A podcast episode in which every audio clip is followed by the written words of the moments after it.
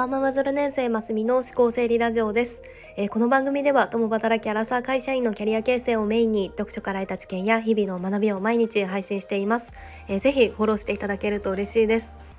えー、週始め一日お疲れ様でございました。あの今日はですねちょっとあのキャリア形成っていうところを主軸にのメンターっていう存在について考えてみたいなと思います。でメンターっていうとあのいろんなイメージがあると思うんですがの人生の少し先を行く先輩だったりとかあとは仕事でもプライベートでもこの人生やキャリアの悩みを安心して相談できる人とかでそしてその方の経験をもとにの助言して導いてくれたりとかあの力になってくれるような人だそうですのあなたにはこんな人生の指針あのコンパスになるような存在の方はいらっしゃいますか？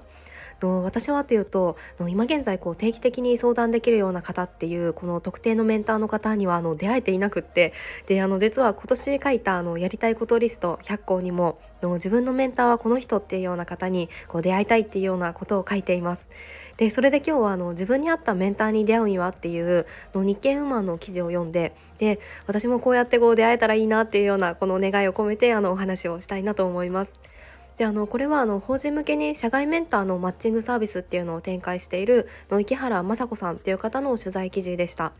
で池原さんはあのキャリアの専門家でもあるそうでであの自分がこう職業人としてそのどんな役割を果たす存在でありたいかっていうそのキャリアアイデンティティっていうのはあの通常3年から5年の周期で入れ替わるとされているそうです。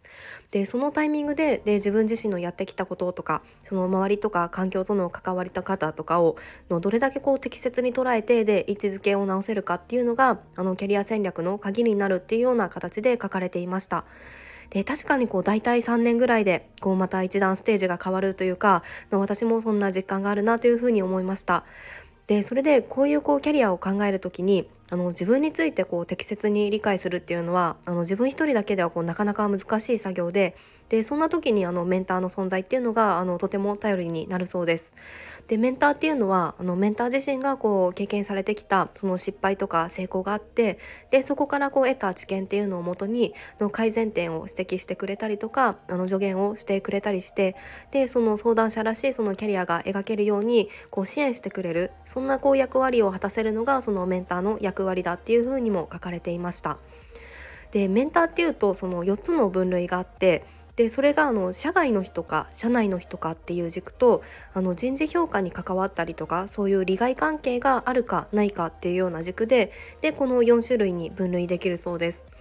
でこの分類すごくあの私は納得でであの過去あの私は新卒で IT ベンチャーに入社していたんですがあのメンター制度を作りましたっていうのをあの 突然発表されてでその社内のその異なる部署の人でで会社が支給するから定期的にランチに行ってで何でもその人に相談してねっていうようなあの場を設定してもらったことがあります。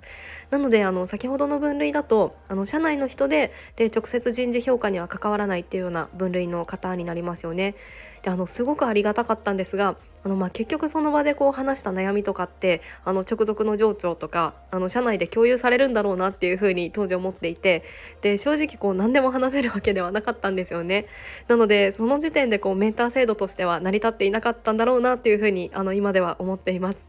でこの記事でもこの4つの分類のどのメンターがこう一番いいかっていうのはあの答えがあるものではないけれどまあ、多くの人は社外でで利害関係なしの人が、ま、本音を言いやすいようなメンターになるっていうふうに書かれていました。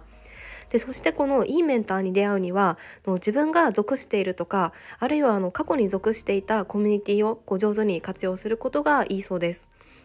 なのであの人とのつながりを広げる機会って、まあ、今だとオンラインでもできたりするのでの自分の興味関心のある分野についてこう学んだり参加できるようなそのコミュニティに入るとかでそうするとあの同じ志だったりとかあの問題意識を持ったような人が集まっていくのでのメンターにもこうふさわしいような相手とこう新たにつながるようなチャンスも増えるそうです。であとはあの新しいつながりだけではなくてもの過去の学生時代のこう恩師とかあの前職の先輩とかあのそういったこうこれまでこうお世話になった人なんかにあの改めて連絡を取ってみるっていうのもいい手段だそうです。はい、あの今日はこのメンターっていう存在についてでそしてこの自分に合ったメンターとの出会い方についてお話をさせていただきました。あのメンターの存在ってあの本当に自分の指針になるような存在ですよね。